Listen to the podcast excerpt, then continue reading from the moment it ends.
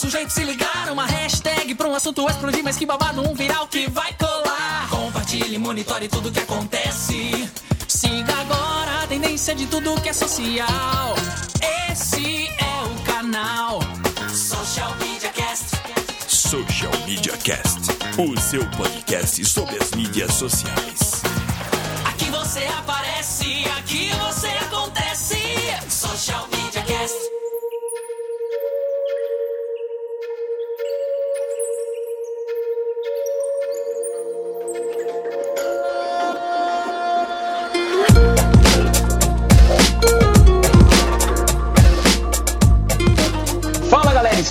Aqui no nosso episódio número 57 do Social Media Cast. Hoje, um episódio muito especial, contamos com uma convidada também muito especial, mas vamos falar a respeito da tua participação. Você pode participar através do Twitter usando a hashtag EuNoSMC. Você também nos encontra lá no Facebook, facebook.com barra. Pulei o Twitter, mas o nosso Twitter é o arroba socialmcast. Se você quiser nos qualificar, entra lá no iTunes, coloque as suas estrelinhas, quantas você acha que a gente merece e faça também a sua qualificação. Se você escreva lá o seu, o seu comentário, se você gosta da gente, se você não gosta, do que você gosta, do que você não gosta. E nós estamos aqui hoje para esse episódio e eu não estou sozinho. Eu quero me apresentar, eu sou o Samuel Gatti, o arroba tá no meu site no Twitter e no Facebook, o facebook.com barra tá no meu site. E eu estou com o meu colega, o parceiro Temo Mori.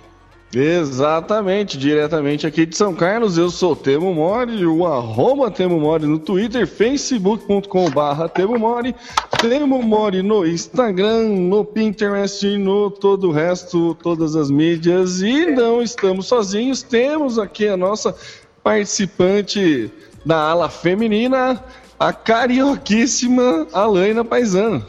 Ah, Carioca. tá cacada. Essa piada de vocês nunca vai parar, né? Tá bom. Aqui, diretamente do Rio de Janeiro, Helena Paisan, cota feminina carioca e rubro-negra desta bagaça.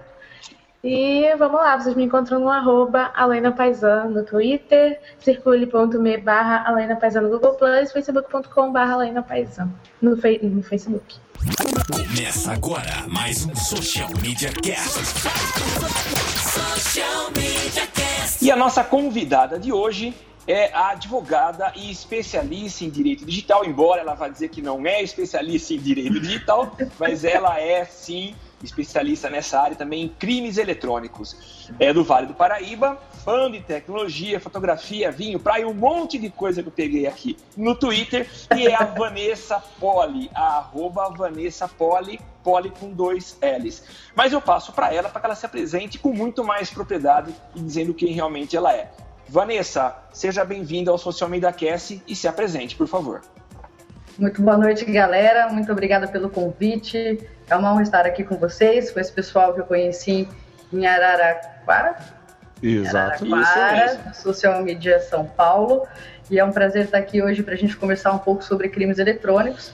Eu estou me especializando na área de, de crimes digitais, tenho muito para aprender, muito para aprender com vocês, inclusive. E a gente vai bater um papo sobre o que rolou, especialmente hoje, né, nos dias de ontem e hoje aconteceu o quinto congresso de crimes eletrônicos e eu estou com notícias quentíssimas do que aconteceu agora. Acabei de chegar de lá, cheguei agora por volta das 19 horas e a gente já está aqui para bater um papo, trazer as novidades do que está rolando nessa parte de crimes eletrônicos aqui no país. Bem legal.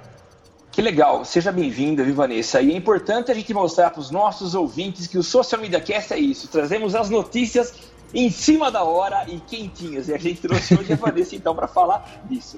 Vanessa, eu queria começar aqui. A gente já montou uma pauta previamente. E a pergunta número um era da Laina, mas eu coloquei a 0,9. É a pergunta que antecede essa, né?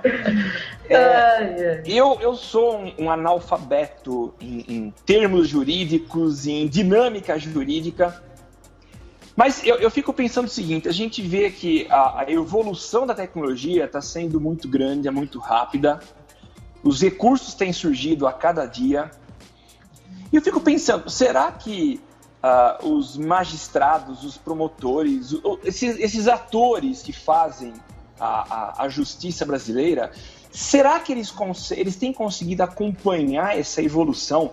Como que é você é, entrar com um processo ou, ou, participar de um processo no, no, no jurídico? Eles estão antenados nessa evolução?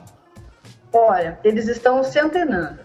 Tá, existe uma grande preocupação do judiciário em estar se especializando nessa área, mas toda vez que se entra com um processo é, na parte de, de, crimes eletrônicos, é sempre você fazer um pouco da história. A gente que começa a trabalhar com isso agora, eu não trabalho com a parte processual, trabalho com a parte consultiva.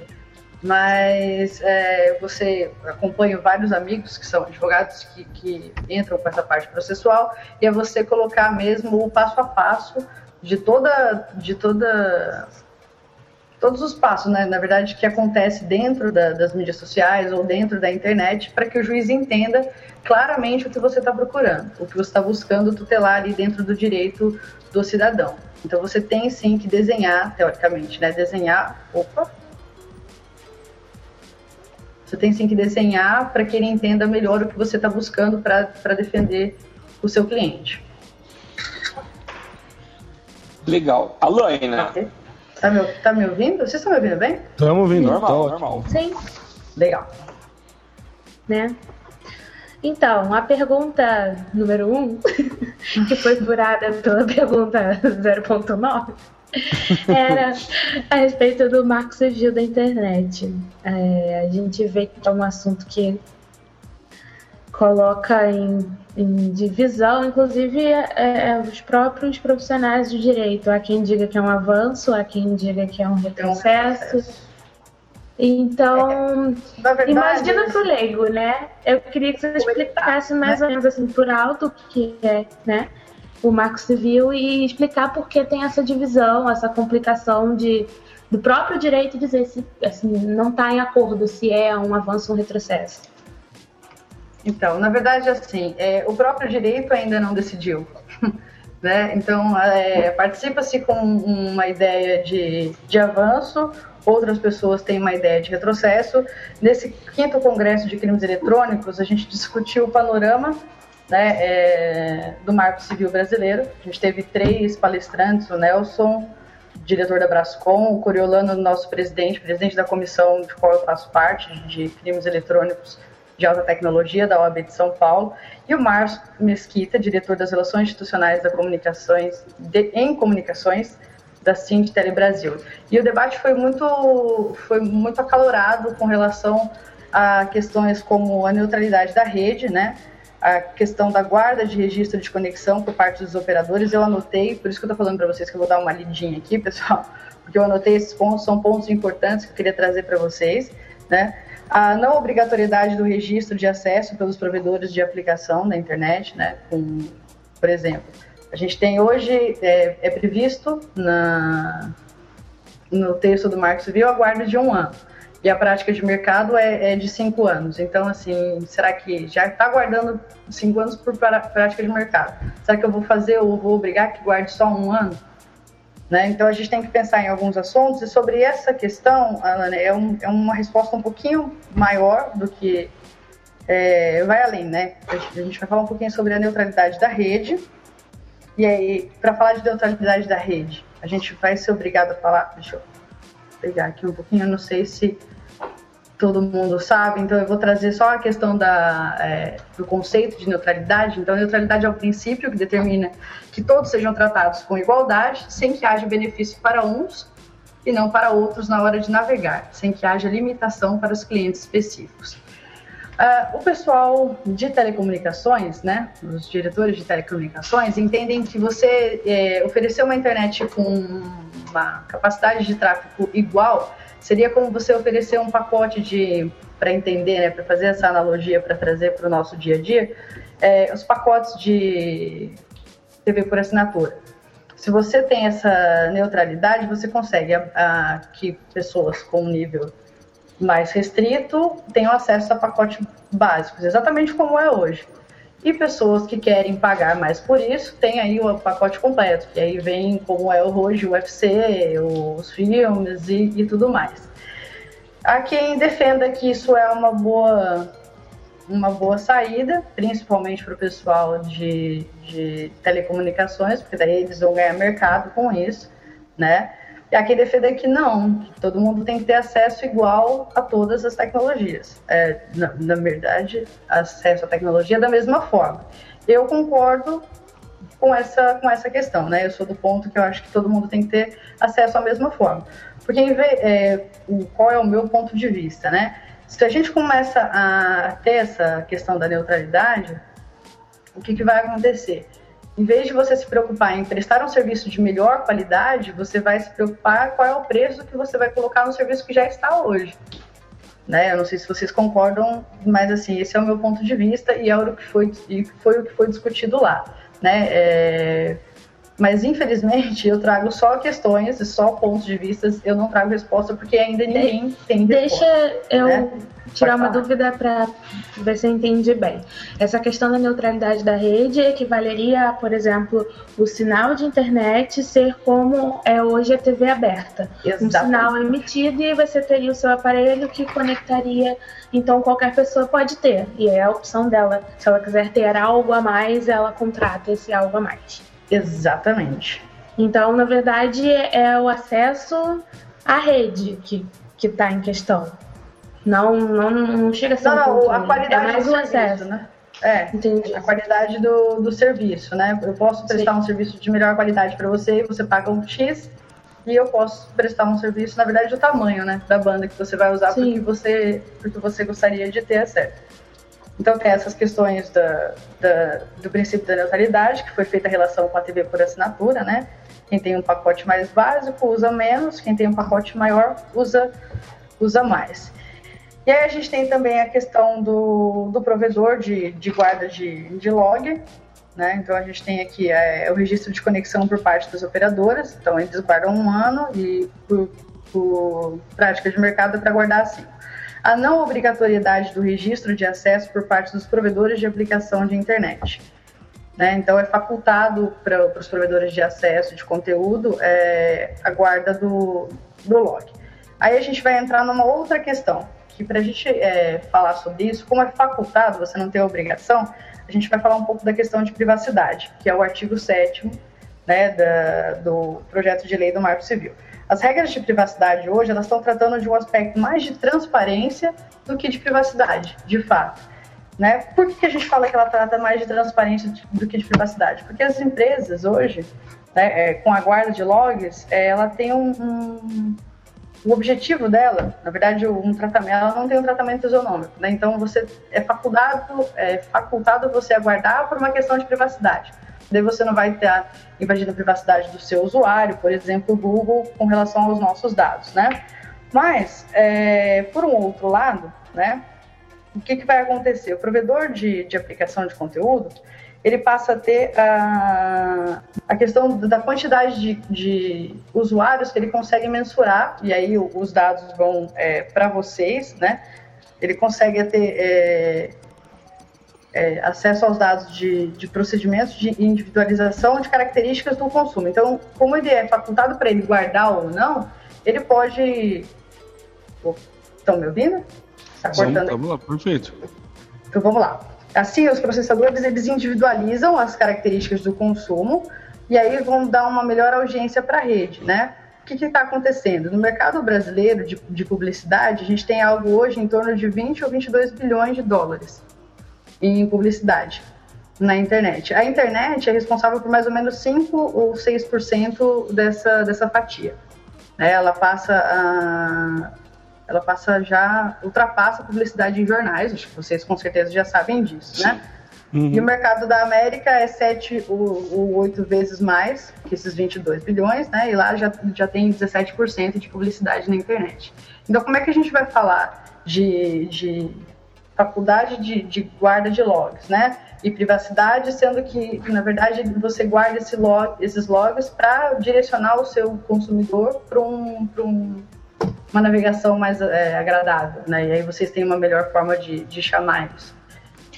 Então, existe toda essa questão da discussão. Você guarda um log só de registro para eventual problema jurídico. E aí você tem a faculdade ou não de guardar o login de acesso, mas você guarda porque você, independente, você como provedor de conteúdo, você guarda esse registro para fornecer para o seu cliente uma, uma navegação mais agradável.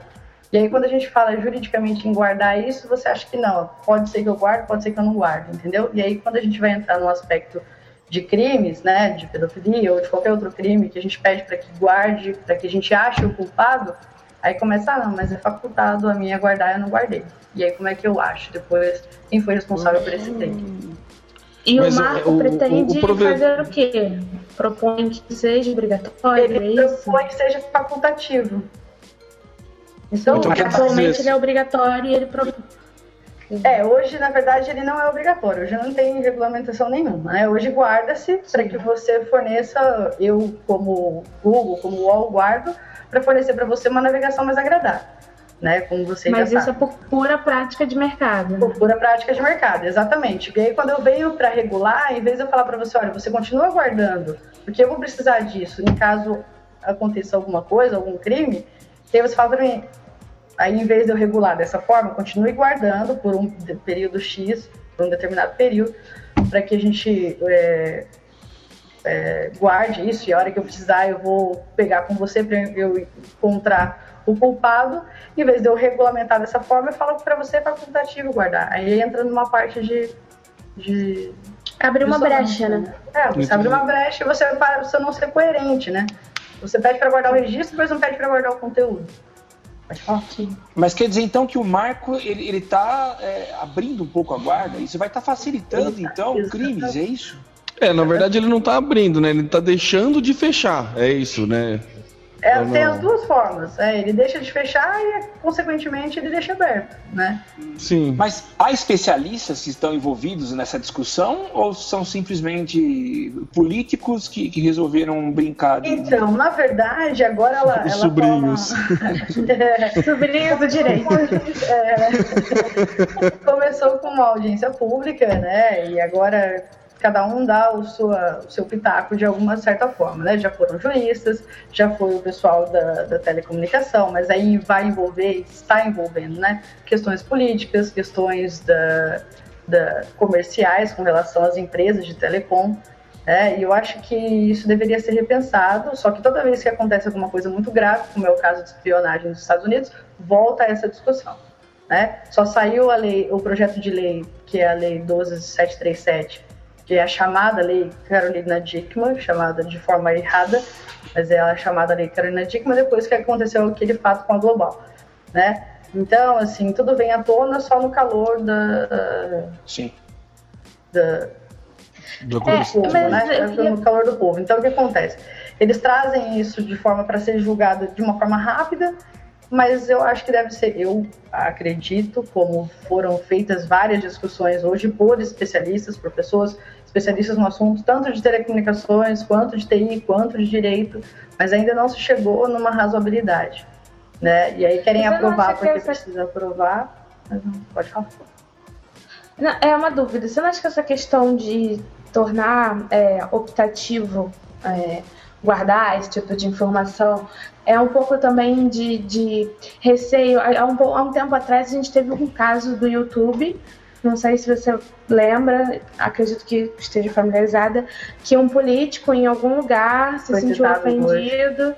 e ele pediu para que aquele vídeo fosse retirado. É, o Google se posiciona que o conteúdo é do usuário, então teoricamente o usuário teria que tirar. E ficou aquela coisa confusa até que no, no final o Google teve que tirar, e inclusive colocou uma nota no, no blog meio que achando um absurdo e discordando. A gente até trouxe esse tema para cá.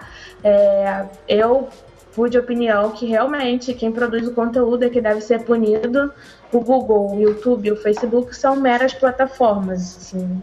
Mal, Sim, eu... falando, é como você imprimir algo no papel. Se você, Sim, claro. se eu imprimo algo no papel e alguém processa a fabricante de papel, é, é a sensação que eu tenho quando o Google é o presidente nacional é mandado, recebe uma. É, é para Mas na verdade, assim, talvez até um erro é, da forma como, como as coisas se posicionam.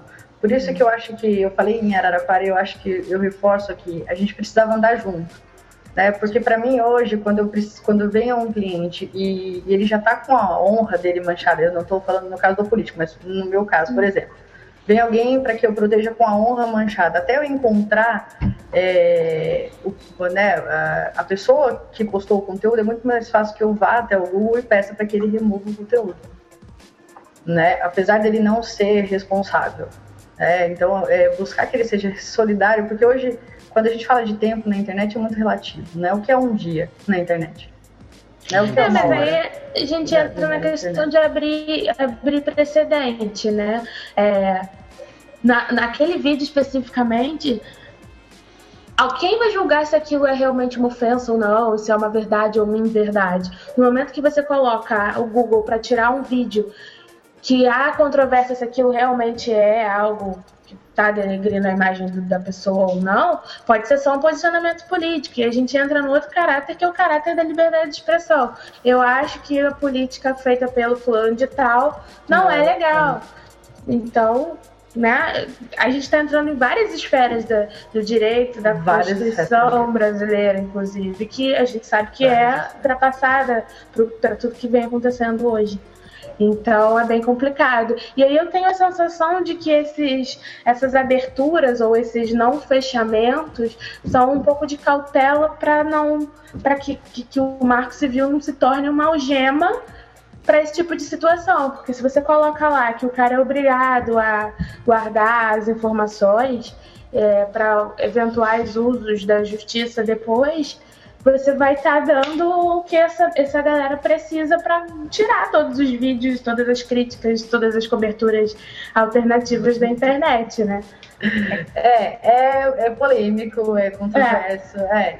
é difícil. Quando a gente está falando de política, tudo bem, mas aí você imagina a violação de, uma, de, uma, de um crime de pedofilia, por exemplo. Sim né? Entendeu? E aí a gente já vai mudar o posicionamento. Eu, eu, acredito que, como eu, você concorda que isso deveria ser tirado imediatamente. Sim. Né? Então a gente vai entrar sim em várias, várias é, esferas do direito e eu acho que a gente deveria conversar mais sobre isso, mais, mais especialistas, mais juntos e não deixar que isso seja só uma coisa política, porque para mim, infelizmente, ainda é a política que, influencia nessas regras. E exatamente isso, para você publicar uma regra que vai ser tão importante para o país, é, se não for bem pensada ou repensada, é, acaba dando um problema futuro grave, né? muito grave. Para a gente do, do direito, para vocês, da parte de, de marketing, né? Então, de social é, isso, media, né? Isso me, me puxa assim a segunda pergunta que eu tinha segunda não a terceira mas que eu vou transformar na segunda que é a questão é que é a questão da licença da a gente tem uma iniciativa que é a não sei a pronúncia correta, é Creative, Creative Commons. Creative Commons, exatamente. Creative. E eles é, é, são uma ONG, na verdade, né? E inclusive tem um vídeo incrível do site deles que é extremamente didático. A gente vai até colocar nas notas do cast explicando como foi criado, por quê, como foi o processo. É, que antes de qualquer coisa eu acho que é interessante pelo fato de é uma esfera do direito que se antecipa ao que pode vir a acontecer lá na frente. Então é uma pré-licença, é uma pré-autorização de uso de conteúdo, né? Então quando a gente é. fala da velocidade da internet, você tem algo que já vem pronto antes e você adequa ao que você quer fazer àquilo que já está pronto, facilita muito para todos, né? Não só para é. mim, que sou produtora de conteúdo, mas para o jurista que vai lidar com isso depois, caso Exatamente. haja necessidade. E gente... você tem outras iniciativas parecidas como essa em outras linhas, em outras áreas? Não, não, a gente não tem. Não tem. O copy, é, eu acho legal do Creative Commons é que ele, é, o copyright com essa modalidade de internet ele foi defasado. Né? Então, a gente vem aí a, a, facilidade da produção de conteúdo, né? os novos métodos de trabalho, essa questão do crowdsourcing, que, que é fantástico, eu acho muito bacana, totalmente colaborativa, e aí colaborativa não só no sentido de conteúdo, mas também financeira, né? E aí você tem uma, uma infelizmente, em outras esferas a gente não vai ter isso. A gente vai ter isso só mesmo na parte de, de direitos autorais e ainda assim não é muito difundido, não é muito divulgado. São poucas as pessoas que entendem ou sabem mesmo da, da, das licenças, de, do que ela pode fazer, de, de, permitir só o compartilhamento, de permitir compartilhamento e alteração, de permitir o uso comercial da obra. Pouca gente sabe de fato como funciona.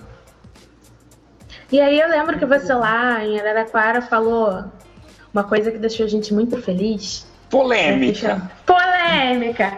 Google Imagens. Lá vem, lá vem. Eu quero ver o presidente da, da comissão de crimes assistindo o vídeo. Manda um abraço da comissão. Manda um abraço, aproveita e manda um abraço. É.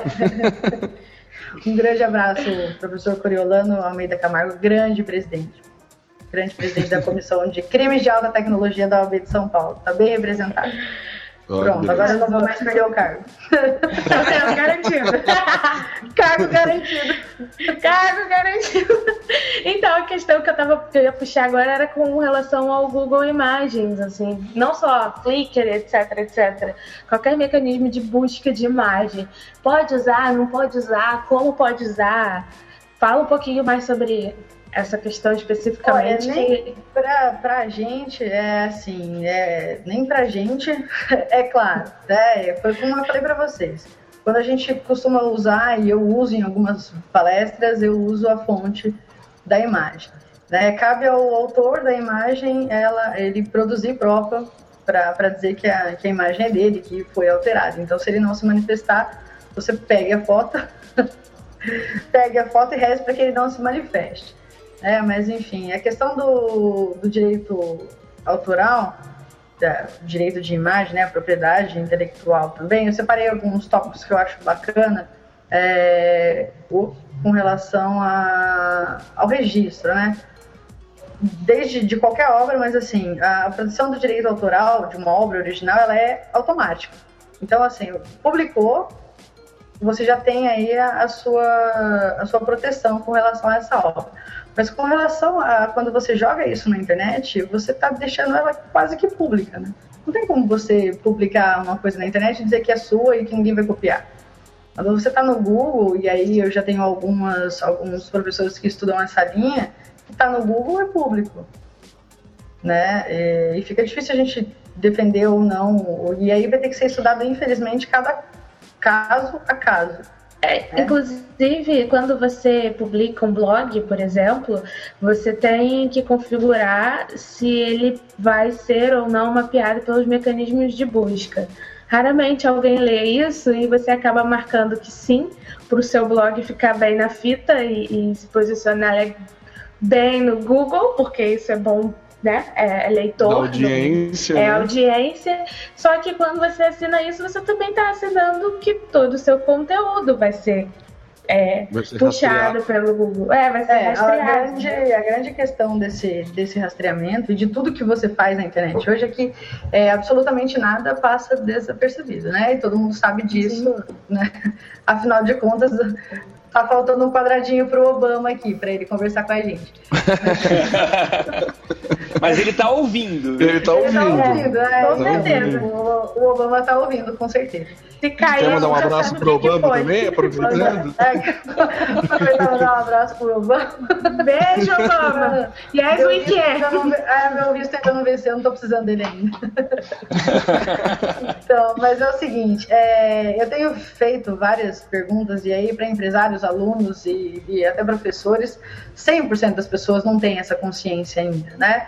E aí o que vale para vocês da, da parte de, de mídias sociais é que todas as ferramentas que vocês utilizam, e eu imagino que vocês utilizam essas ferramentas como Facebook, Twitter e, e Google Plus, é o único que eu não sei mexer, então por isso que eu não falo dele, eu evito falar.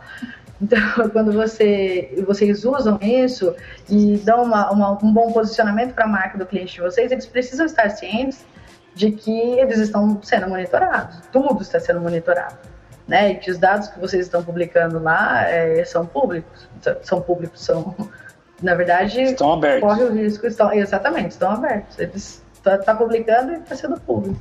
Até para nível de privacidade, de, de privacidade, como diz o nosso professor Luiz Flávio Gomes, né, o grande jurista, é, sou um ateu. Ele é um ateu do direito penal, eu sou ateu da privacidade. acho que não existe mais privacidade. É. É, existe uma, uma questão de você controlar o que você está expondo. Né? Porque a gente até entrou numa discussão muito bacana com relação à autoexposição. Como é que, que o pessoal se expõe hoje em dia? Né? E será que isso tudo já era assim e a internet só facilitou? Ou agora é que o pessoal quer se expor mesmo? Entendeu? Então, assim, não existe privacidade, níveis de privacidade. Você coloca, você controla o que você gostaria de mostrar, ou você quer mostrar menos, mas você está mostrando. É, minha é... avó sempre disse que só existe palhaço porque tem audiência, então. Exatamente. então é bem isso. Ó, perguntaram no Twitter aqui, ó, o José Luiz Tenório perguntou a respeito dessa questão de, de imagens e tudo mais. Então, você usar marca d'água é um pouco inútil, né? Ele se refere, tipo, banco de imagens, coisa assim, que para se defender da, de, da galera roubar a imagem, utiliza aquela marca d'água na imagem. Você é, que ela... Seria... o que que acontece? Quando você usa a marca da tem que tem gente que tem é tão cara de pau, cara, que usa a marca a, a imagem, imagem com, com a marca d'água. E aí você tá violando o direito mesmo, tá na cara que você tá violando um direito, né? Você usa, né, aquela imagem do. É, como é que é o nome daquele banco de dados? O Shutterstock. Shutterstock, é. O Shutter. Shutter, é. Famoso você... Shutter nas redes sociais, bombando, né? Todo mundo tem imagem no Shutter. Todo mundo tem imagem de lá. E aí as imagens são sem marca d'água. E aí eu te pergunto, tem uma imagem, vocês lidam muito com marketing e, e essa parte de, de, de, promoção. Tem um rapaz que ele tá em todas as fotos de. de... tem até um tem até um Tumblr. É. Aquela imagem, quando ela não está replicada pelo mundo, você acha que alguma agência já não pegou aquela imagem de algum site, Óbvio. que já pegou de outro site, que pegou de outro site, e aí você vai achar cadê o outro? Quem é o outro? Quem que você vai processar? Você vai atrás de quem? Entendeu? Então eu acho que para a gente discutir essa questão da imagem, eu só diria, pediria a vocês o cuidado com quando a imagem é de figura pública. Principalmente quando é de global, porque você sabe que quando é da Globo funciona, né? Então, assim, é verdade. Cuidado com a imagem pessoal. Cuidado quando você sabe que aquela imagem vai identificar que é a Alana que está lá. E aí eu vou atrás de quem publicou alguma coisa da Alana. Pode falar? Deixa eu. Tem uma pergunta aqui do Iberê Perissé ele é fotógrafo e a dúvida dele vai mais ou menos nessa direção. A pessoa que ele fotografou não é pública, mas isso foi para um site, cobertura de festas, então o site publica as imagens das baladas. Uma menina não gostou e ela está reclamando e entrou com um processo contra, contra o site. Ele. Contra o site para qual site. ele presta serviço. Há alguma então, diferença é... entre cobertura jornalística ou quando há um objetivo comercial direto? Claro, evidente? Existe, existe as duas, existe a diferença. E aí eu diria que até para cobertura jornalística uh, corre-se o risco do jornal ser processado se eu não gostar da minha foto lá, né? O que acontece é que, assim, eu fiz curso de fotografia, adoro fotografia, sempre, né? O pessoal do meu Twitter já viu. É, o que a gente orienta é sempre, é, é um contrato, ainda que é uma coisa mais simples do mundo, para que ele, ele tenha o respaldo da casa de que ela se responsabiliza por ele estar pelas pessoas que eles estão fotografando, né? E aí, sabe por sabe onde começa o problema?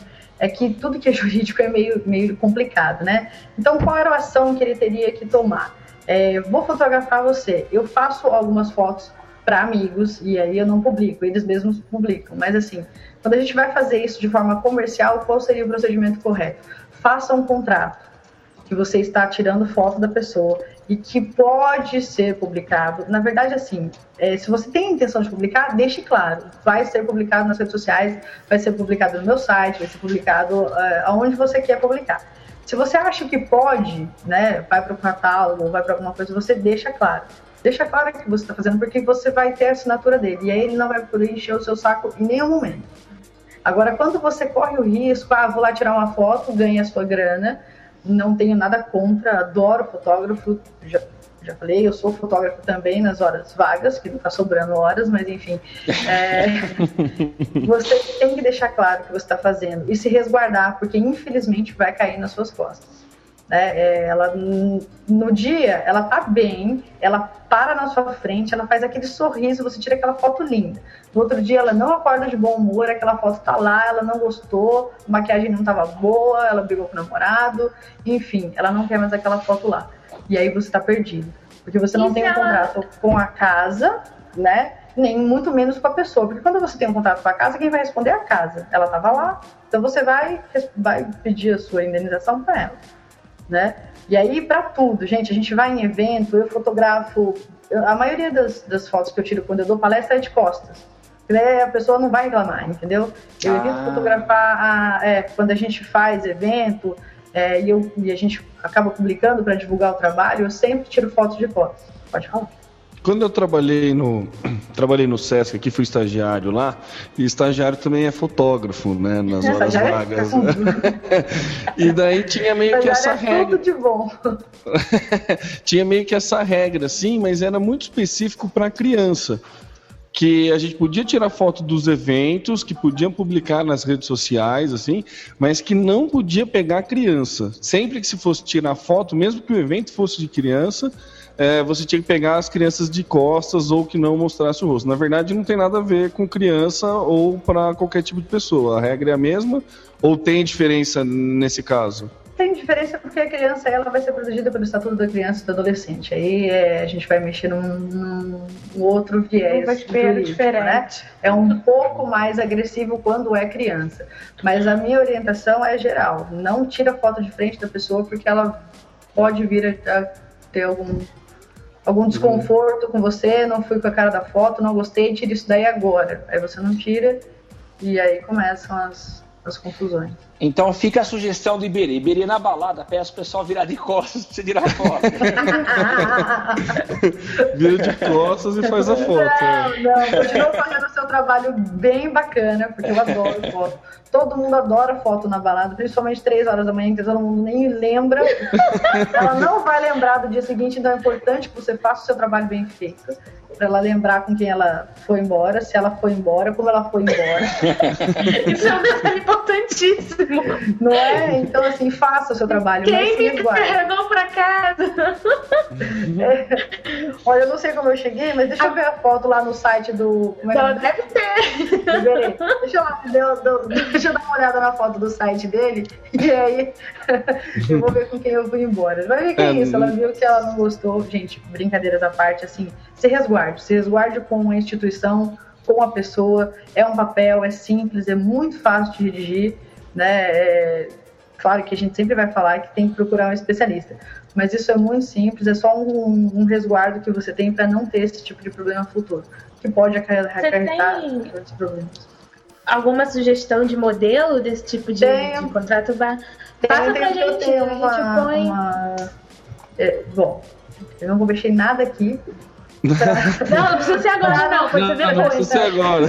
Pra não desconectar, sabe como é que é, né? Mas eu mando pra vocês o modelo de um, inclusive de um cliente nosso. E aí a gente fala das redes sociais, né? Porque a maioria dos contratos padrões que tem na internet não fala e a gente já fala. Ah, legal. Pode vir uh, pra rede social, eu posso publicar. Porque pode ser que você ponha ou não, pode ser que você, de repente, divulgue o problema de foto, assim, de repente você divulga o seu trabalho para uma outra pessoa que gosta e publica e aí já foi. Né? Uma vez na internet todo mundo sabe que não tira. Mas fica a dica eu acho bacana. Parabéns pelo trabalho, eu adoro fotógrafo. Legal. legal.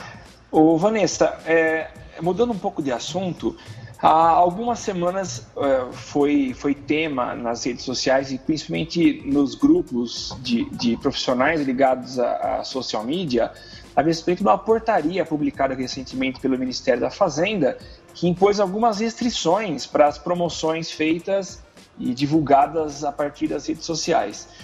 Uh, eu não sei se você está por dentro, mas eu não tá posso mais está acompanhando, né?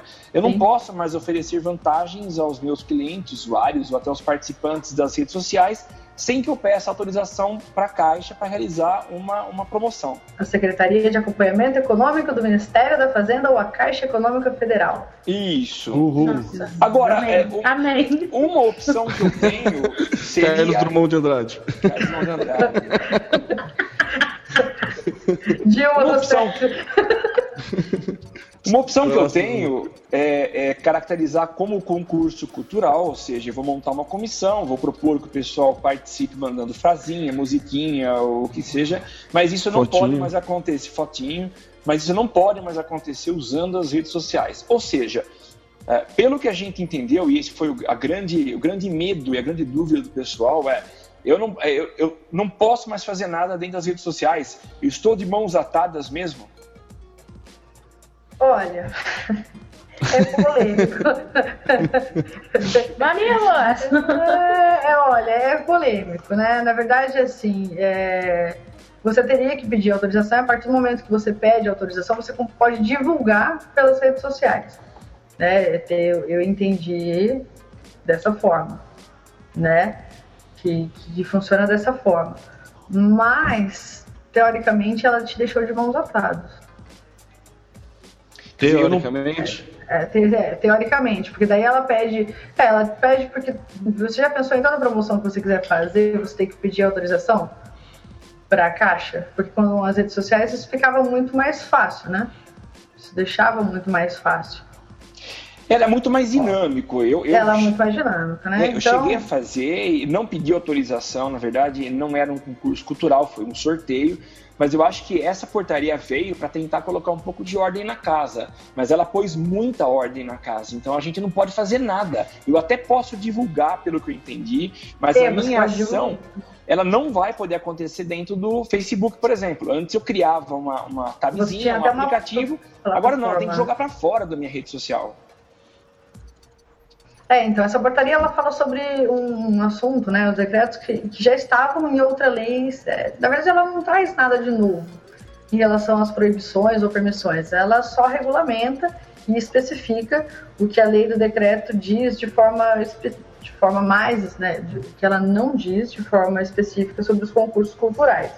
Então, independente de autorização, não será estou dando uma olhada aqui só no decreto Independente da, de autorização, não lhe serão aplicando os dispostos no artigos anteriores. Basicamente é isso. É, você não pode mais realizar dentro, você pode divulgar mesmo pelas redes sociais, mas você não pode realizar mais dessa forma. Eu não consigo te ajudar porque, sinceramente, eu não sei como você está fazendo isso fora das redes sociais. Porque no meu mundo eu só via isso dentro do, da, das redes sociais, né? Concurso e tudo. Até porque a televisão já não é mais, você já não tem mais é, por telefone, né? Liga, cadastra. Ou também começou aquela modalidade do, do MS, do S, MS, é, entendeu? E agora foi cortado tudo. Então, como é que vocês estão fazendo fora ou para fazer isso? Ou vocês não estão fazendo? Eu não sei se vocês têm algum case, gente, mas eu, o que eu tinha feito era dentro do Facebook. Então a coisa acontecia lá, um aplicativo feito. Tinha um aplicativo do, do Sorteime, né? É, o que eu ouvi falar é que o Sorteime está revendo a sua, o seu método, porque basicamente essa nova portaria acaba restringindo totalmente as ações do sorteio. Perde o sentido, você não pode sortear nada nas redes sociais. Então eu não sei qual, quais são as providências que eles estão tomando. O próprio sorteio me soltou uma nota, Samuel, falando a respeito disso, de que ia tomar as devidas providências para se adequar à nova realidade, tudo mais, é, aquela cartinha eu, padrão. Eu, mas eles estão torando, estão mandando ver, estão fazendo promoção que nem sempre fizeram. Não mudaram nada até agora. É, na verdade, é igual a regulamentação do, do decreto de comércio eletrônico, né? Todo mundo pedindo para que uh, os sites se é, coloquem os endereços, coloquem a, os mecanismos para deixar a compra mais segura e até agora hum, acho que estava dando uma olhada numa reportagem que quase ninguém ainda se adequou, né? Bastante gente já entrou no padrão, mas ninguém ainda se adequou. Então a gente precisa ver se isso vai pegar. Eu acompanhei as notícias, mas eu confesso que eu precisaria estudar um pouco melhor o tema para falar para vocês de uma forma mais segura. Né? É, eu só tinha um modelo de sorteio, para mim, no meu ponto de vista, que era o social. Eu vi que mudou, eu não entendi por que, que eles estão tirando a, o que é mais fácil. Né? Se é mais fácil, por que está burocratizando? É, acho que é pelo, acho que é a pela, pergunta que pela vocês filosofia, deveriam, né? vocês deveriam me fazer, mas eu faço para vocês, né? Porque estão burocratizando. Mas como o direito adora burocratizar, vou entender melhor e aí eu, eu trago uma resposta para vocês. Depois eu mando uma, uma nota para a gente especificar melhor o tema. Eu peço até desculpa, mas com Imagina. relação a essa portaria, eu vou precisar estudar um pouquinho melhor o tema. pra Legal, não falar tá. Você falou a É respeito bom de que a gente traz e-commerce. você de novo. Tô Legal. à vontade, à disposição. Achei que eu ia passar mal, mas agora eu tô bem. Aos meus amigos falou que essa questão- eu Tô bem, sobrevivi. Você falou Sim, essa irmão. questão do e-commerce, o Fábio Colato está perguntando no Twitter. Eu acho que cai mais ou menos na relação que você falou do fotógrafo com a casa a respeito da entrega do e-commerce. É, você faz uma compra pela internet e daí tem algum problema na entrega. O, o- o Sedex não entrega ou a- o mecanismo de, de entrega deu algum problema e não, não, não veio acontece algum defeito nesse processo de entrega. Saiu da loja, no- na entrega tem algum defeito. Você reclama para quem? Como que você se defende disso? Você volta para a loja, você busca os correios, que fica aquele jogo de empurra, né? No você-. E você É, fica ali no verdade, meio. Quanto é. tempo você tem para se defender? Como que funciona isso? O que, que a gente vai. é, o que- o que, que a gente vai esbarrar aí, né? A gente vai esbarrar daquele termo de uso que 100% das pessoas que eu converso na minha vida não leem. Né? E, e aí as pessoas não leem o termo de uso do e-mail que elas cadastram. Será que elas leem o, os- a regulamentação de compra? Né, o contrato de, de compra e venda? Porque daí nele deveria estar especificado quem é o responsável pela, pelo tráfego do produto. O que está acontecendo é.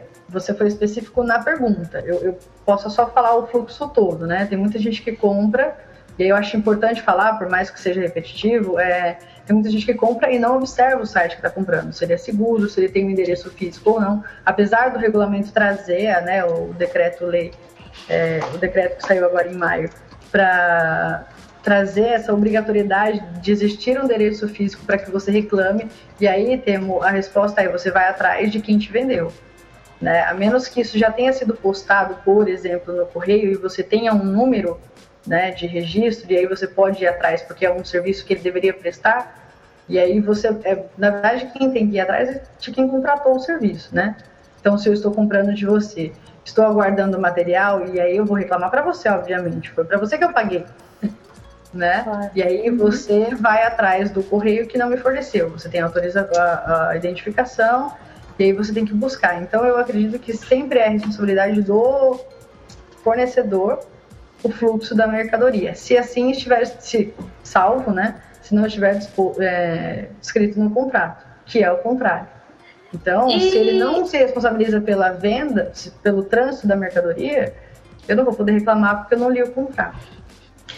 E a questão do, do direito de arrependimento que rola em, quando, em compra virtual, né? No, na Apple Store eu não sei se tem, mas no, na Google Play, quando você baixa um aplicativo, você tem até sete dias para pedir o reembolso. Você tem Livros, qualquer coisa, né? É, isso funciona também em lojas online? Isso, isso funciona em lojas online. Já é, rolou a- uma pergunta, deixa eu só achar aqui o número do decreto.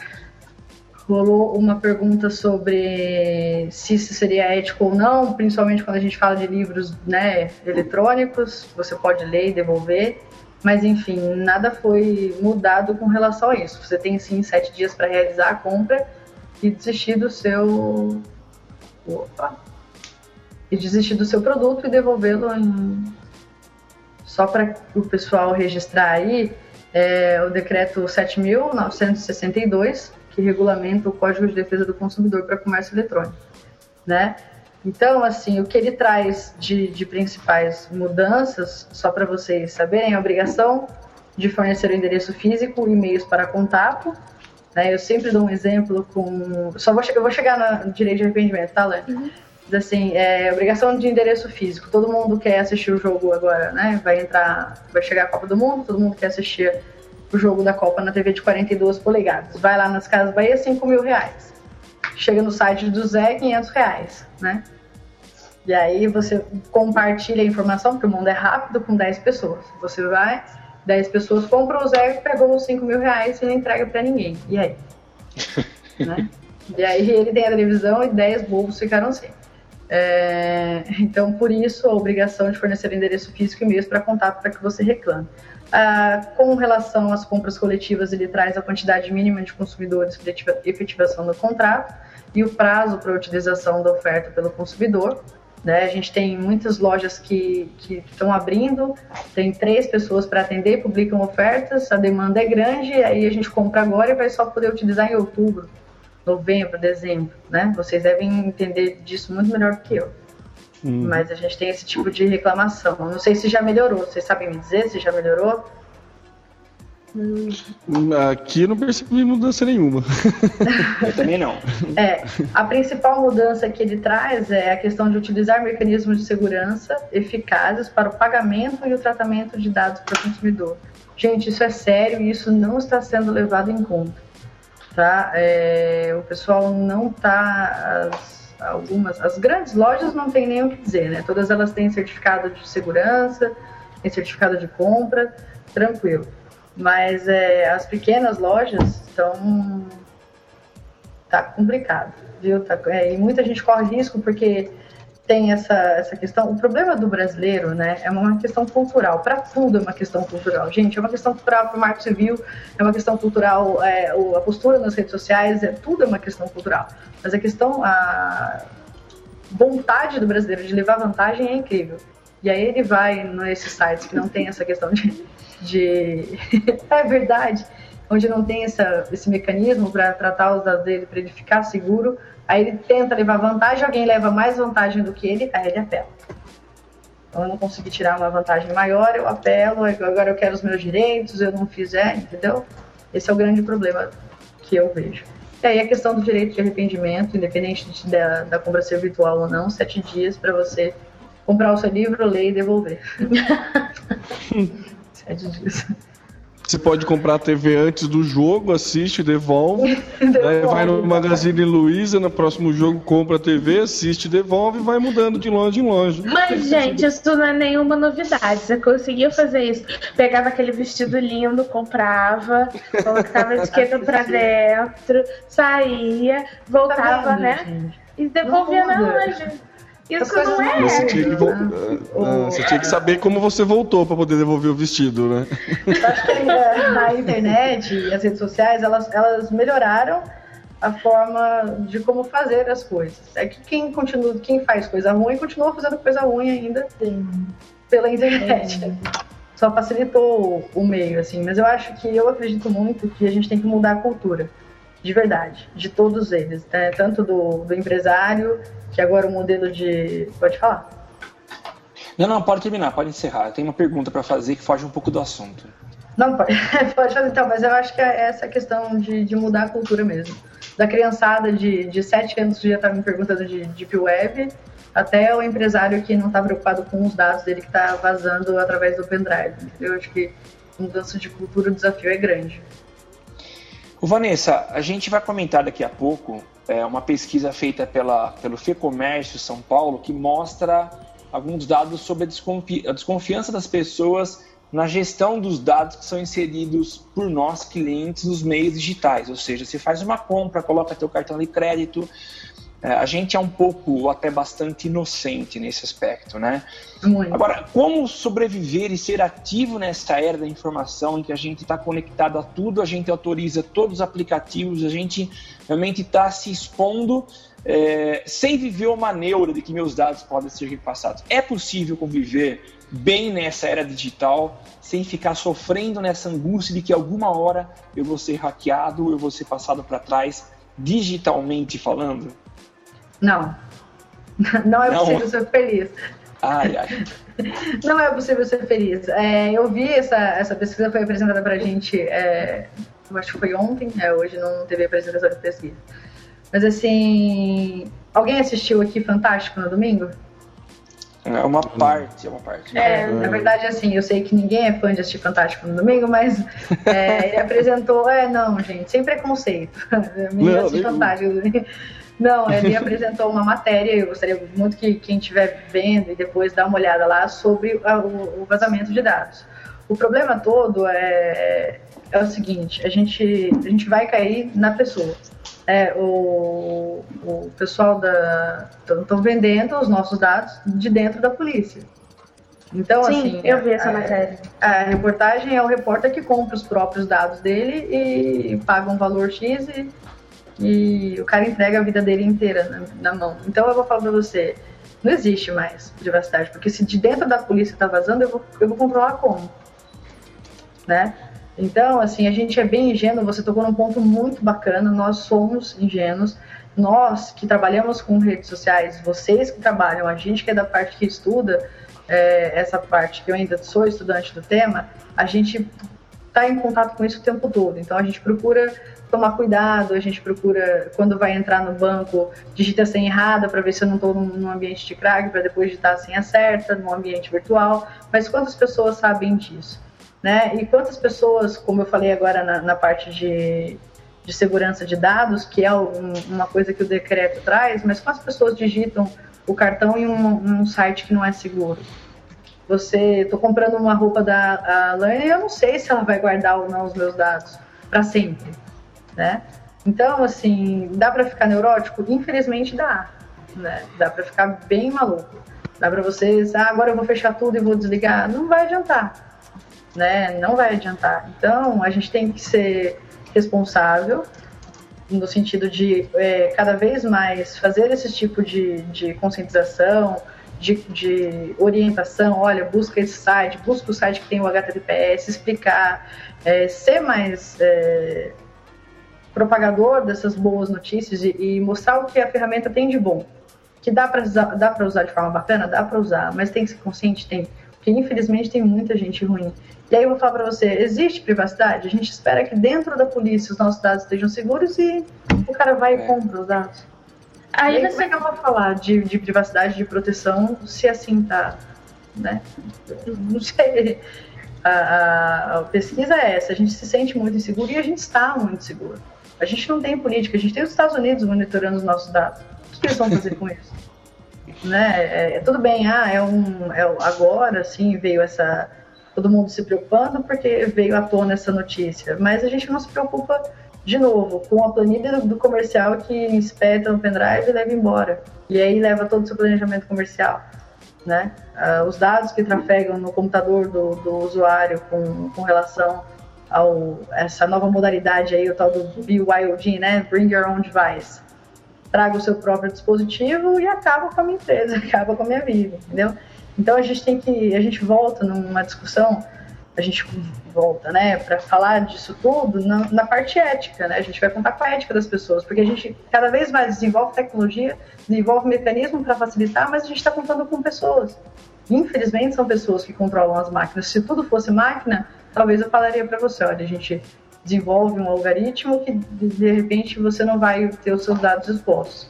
Mas a partir do momento que eu ponho uma pessoa para cuidar disso, todo mundo é corrompível, né? Sim.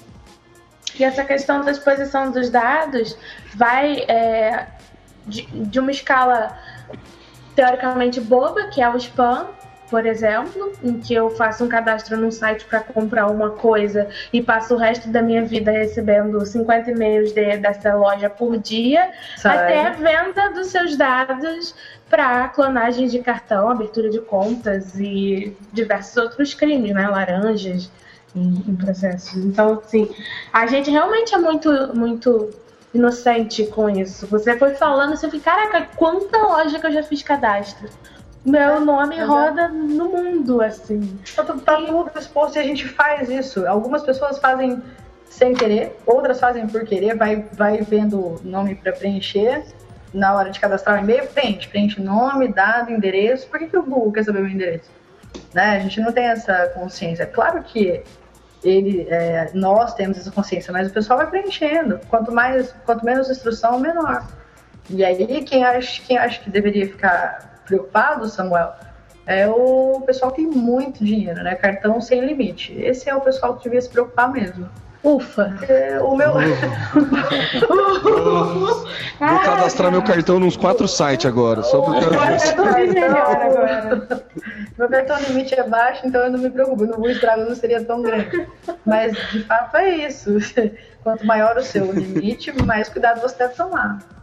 Ô Vanessa, agora para aliviar um pouco a barra desses nossos amigos, e nós temos vários ouvintes que devem ter, devem ter o cartão ilimitado, então, para talvez dar um pouco de sossego a eles. Uh, e eu faço até uma comparação aqui. No passado, os vestígios de crimes, crimes esses normais, um homicídio, enfim, que aconteciam Normal. na rua, normais assim, que a gente. Normal. eu entendi, Samuel, eu entendi. Obrigado. Crimes tradicionais, vamos dizer é, assim. Os tradicionais. É. É, no passado. Uma coisa leve. É, é leve. No passado era mais difícil você ter vestígio. E por que eu digo no passado? Porque hoje as cidades estão recheadas de câmeras todo lugar tem uma câmera. A gente tem acompanhado aí pela imprensa. O Amarildo. O, é... é o Amarildo. O Amarildo. Tem o caso recente também da família, aquela chacina que aconteceu em São Paulo. Então tem acho que uma câmera consigo pegar uma imagem do garoto é, saindo do carro. Então há muitos crimes que têm sido desvendados por causa de câmera. E a gente já ouve, ouve falar bastante que no mundo digital qualquer informação que você coloca na internet deixa rastros, ou registra o teu IP, registra informação. Será que isso é, serve de consolo para que não, há, é, não vai existir crime perfeito? É possível fazer um rastreio e identificar quem são os autores ou não? Quer dizer, é possível. É possível. É possível. É possível. É possível, não vou falar para você que é fácil, mas é possível. Tudo deixa seu rastro. Tudo. É, se você for muito bom, a gente vai demorar muito tempo. Se você for amador, a gente demora menos tempo. Mas todo, de toda, todo crime ou toda ação feita pela, pela internet é, é possível descobrir. Tá, só que pra gente isso, isso parece muito distante, ou seja, eu fui, é, é, enfim, cometer um crime contra mim, eu vou até uma delegacia, registro um, um boletim de ocorrência. É, e isso existe um prosseguimento para isso. Essa coisa ela desenrola. Você tem algum caso talvez nem precise citar né, nomes, dar nome aos bois, mas tipo, ó, eu acompanhei um caso e houve a solução porque uma delegacia especializada investigou e chegou à prisão ou à condenação de alguém. Isso acontece? Acontece, isso é comum. É, a gente, eu não tive a oportunidade de acompanhar casos assim, mas a gente aprende muito com os peritos. Eu tenho aula com, com peritos e é bem bacana é, o sistema de como é feito toda a perícia. Então a gente sabe é, exatamente isso. Aconteceu um crime, infelizmente eu tenho que procurar uma delegacia especializada e não é em todo lugar que tem, mas a gente é, procura uma delegacia especializada e aí ele é nomeado um perito, né, pelo, pelo delegado, enfim, se for no caso do juiz, você nomeia o perito e vai atrás dessas informações. Não é simples, não é rápido, mas você descobre. E existe todo um processo para isso. Então eles vão até lá, é, clonam o HD, enfim, né? E aí a gente começa a estudar e a evolução disso também, né? Como é que a gente vai começar a estudar a, a busca de dados nas nuvens, né? A investigação forense na nuvem. Então a gente está chegando nesse ponto e é fantástico. É o futuro. Não existe crime perfeito, então é isso, basicamente. É, crimes perfeitos é. não deixam suspeito, como eu já dizia. É, como já dizia o Engenheiros do Havaí. Na verdade, assim, quando a gente fala é, que não existe crime perfeito, é se a gente tiver algum hacker ou um cracker me ouvindo, tá dando risada na minha cara, né? Ah, olha lá. Na caixinha. Ah, vou, vou sacanear agora só pra mostrar que existe, né? Eu vou entrar no computador dela já sabe o que aconteceu, né? Vou apagar a vida dela. Clonar o cartão. É, vou clonar o cartão. Né, Mas assim, é, a gente existe ferramentas que mascaram IP, o que só dificulta o trabalho. Mas de, de certa forma, é, é, todos os crimes são, são rastreáveis, sim.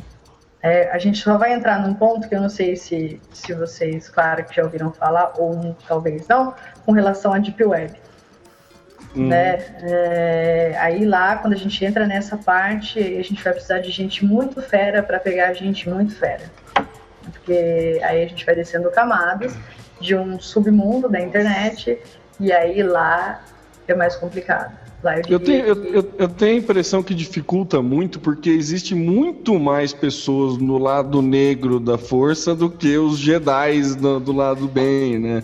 Então é, eu acho que por isso que na Deep Web é, você sempre está correndo atrás. A justiça, para mim, está sempre correndo atrás. Os hackers, a galera está sempre um passo na frente por uma questão colaborativa mesmo, né? Uma questão de quantidade, né? É, eles se ajudam muito, né? Até a gente estava conversando é, e discutindo essa questão do hacker e do cracker, né? O hacker é a pessoa do bem que quebra a segurança para testar. O trabalho dele é invadir por conta da segurança, né? E aí a gente vai falar então da, das leis de crimes eletrônicos e, e essa parte toda de regulamentação. Como é que eu vou tratar ele, né? O trabalho dele é quebrar a segurança, invadir o mecanismo, invadir um mecanismo mediante a quebra de segurança. Isso é lei, isso é crime, segundo a lei 2737. Mas é outra profissão dele. Será que eu vou prender todo hacker que quebrar a segurança que eu contratei para testar a minha segurança? Então a gente tem que repensar, ah. né? E a, e a, figura do cracker, que o cracker sim é o cara que invade o dispositivo mediante a quebra de segurança para roubar os meus dados. Então a gente tem que ter essa, essa um pouco essa diferenciação entre cracker e, hacker. É importante a gente saber um pouquinho sobre essa questão, mas é sim, tá, tá, tá certíssimo. O pessoal tá muito mais à frente do que a galera do bem. Muito mais à frente.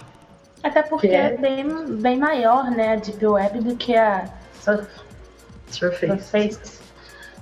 É.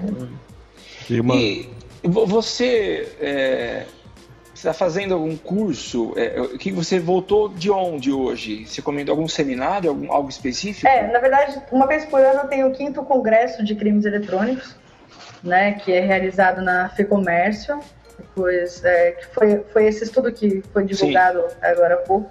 Então, assim, uma vez por ano é realizado o congresso de crimes eletrônicos, comandado pelo Renato Alpse Blum, presidente do Conselho de TI da FEComércio, coordenador do curso que eu faço na Escola Paulista de Direito, de, de Direitos Eletrônicos, e o tema desse ano foi forma de proteção.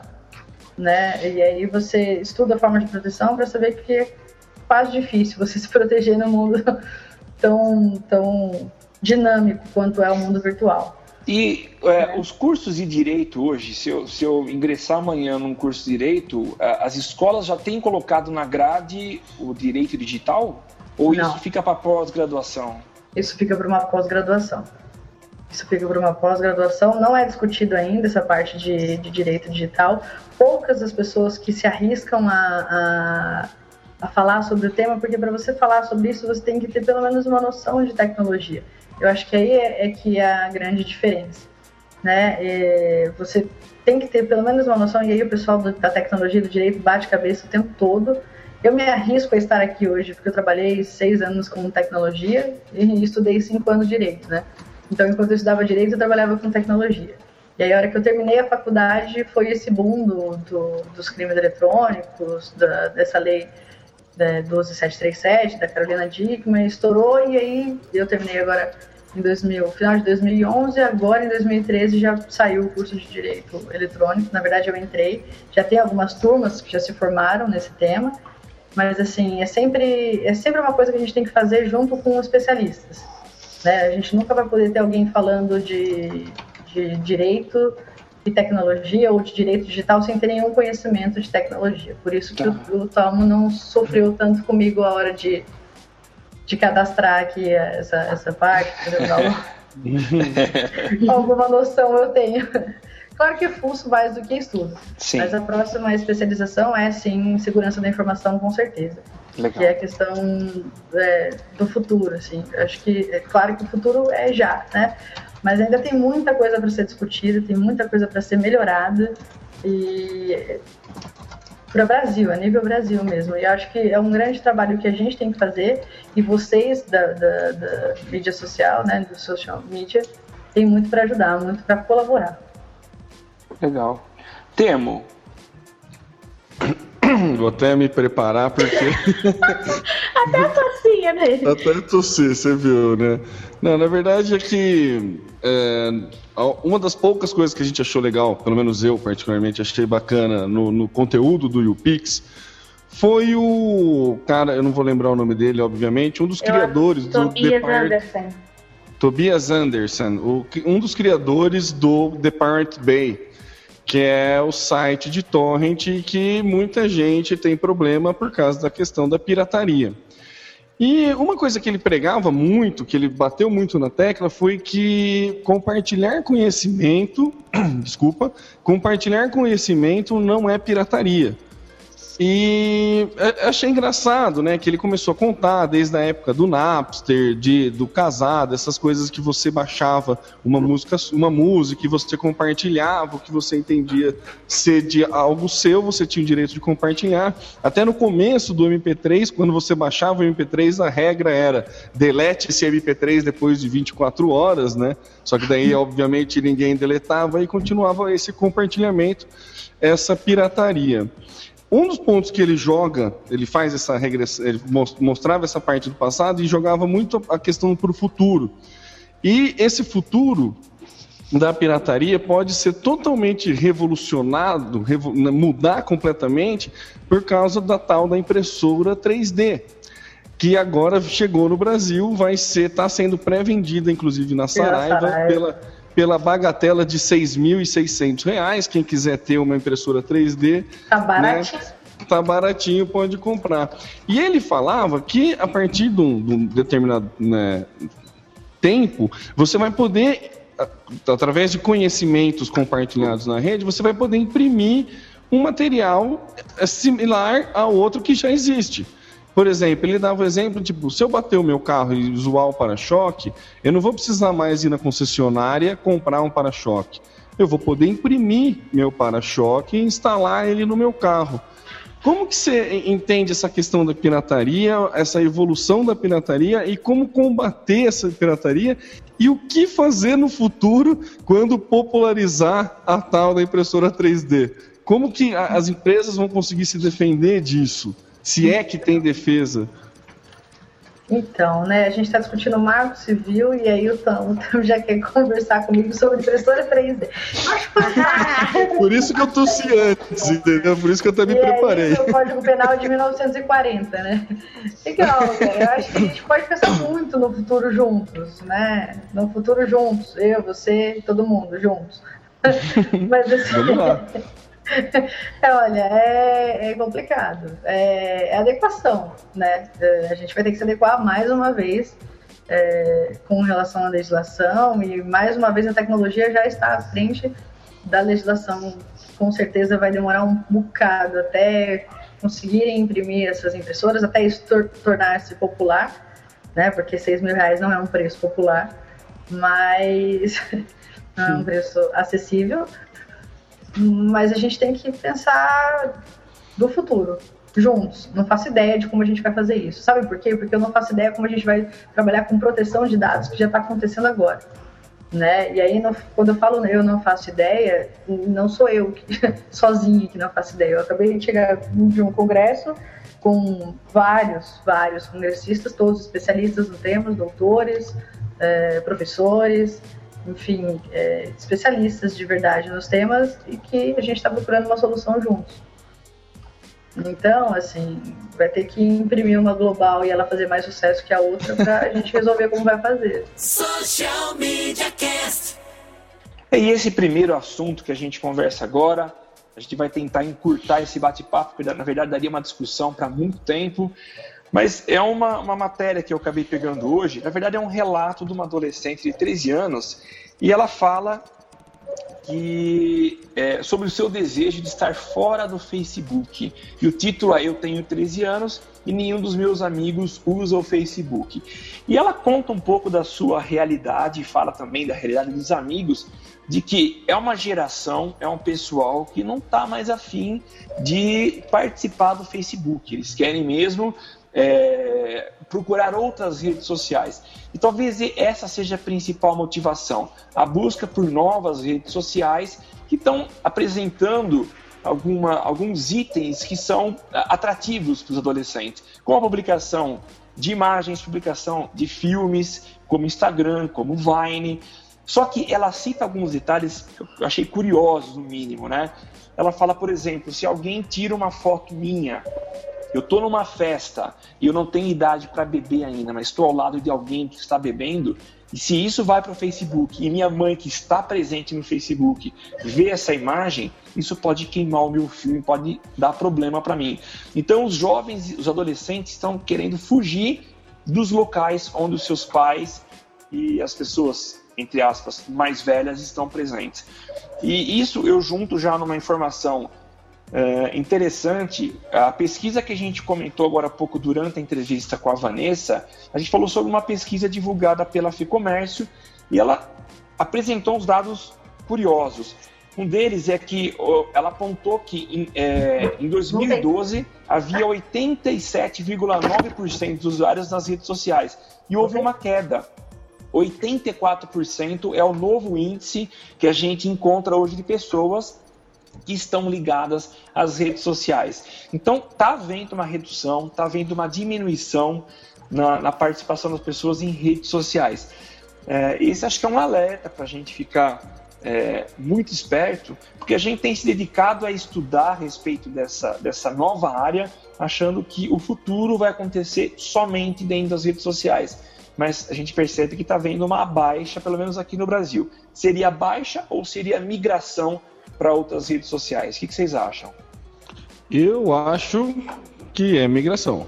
Né? A gente já viu notícias aí de que o Tumblr estava roubando muito público jovem, a galera falando que o WhatsApp é a rede social preferida.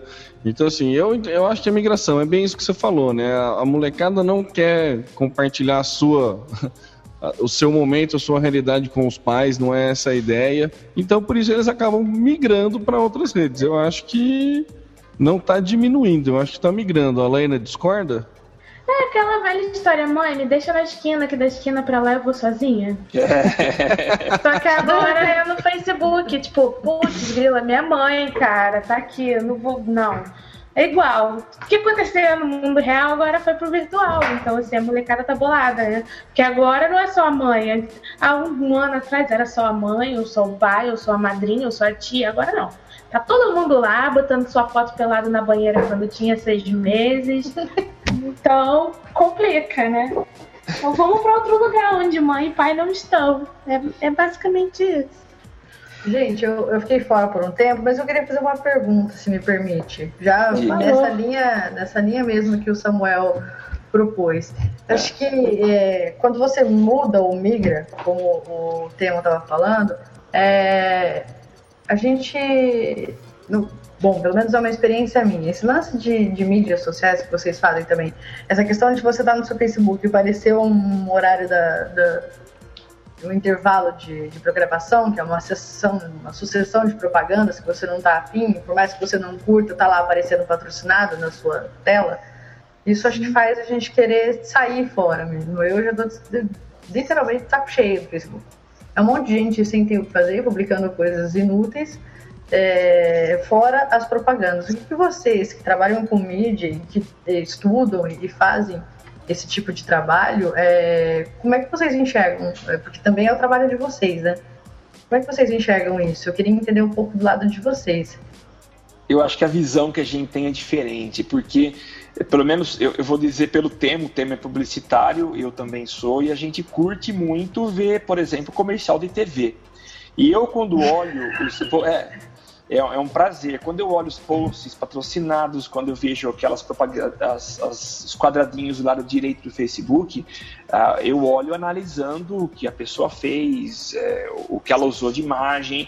Então, para mim, não é extinção. A mesma coisa no YouTube. Quando eu olho as propagandas que são exibidas no começo de cada vídeo, eu analiso como publicitário, para mim não é enchição. Eu, eu Você gosto. tenta analisar qual que é o briefing, né? Por que, que a pessoa criou, Isso, né? Como chegou Cara, aquela propaganda da Henry Shoulders com o.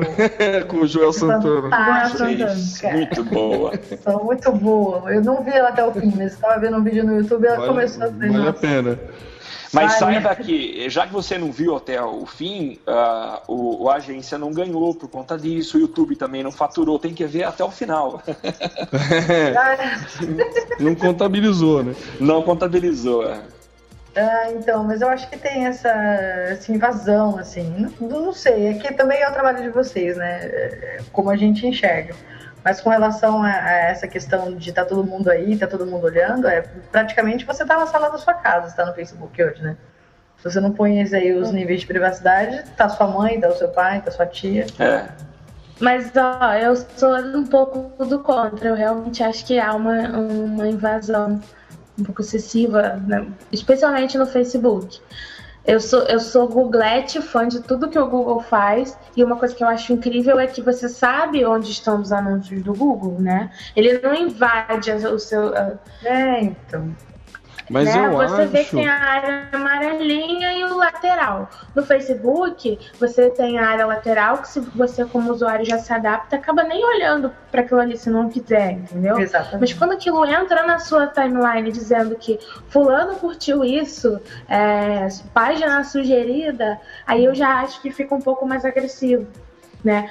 Entendo, entendo da, do ponto de vista profissional de que é infinitamente mais efetivo, Uhum. é, justamente porque você já se adaptou que ali naquele canto direito são anúncios e o que está na sua timeline é o, o que você quer saber, né? Então você vê, você digere aquela informação com mais facilidade, né?